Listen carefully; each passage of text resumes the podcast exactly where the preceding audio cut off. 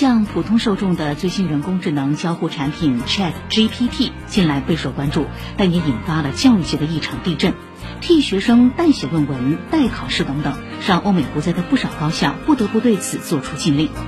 光明日报发文说，每每有更为先进的人工智能产品面世，人们都会想要从伦理、法律等多重角度审视。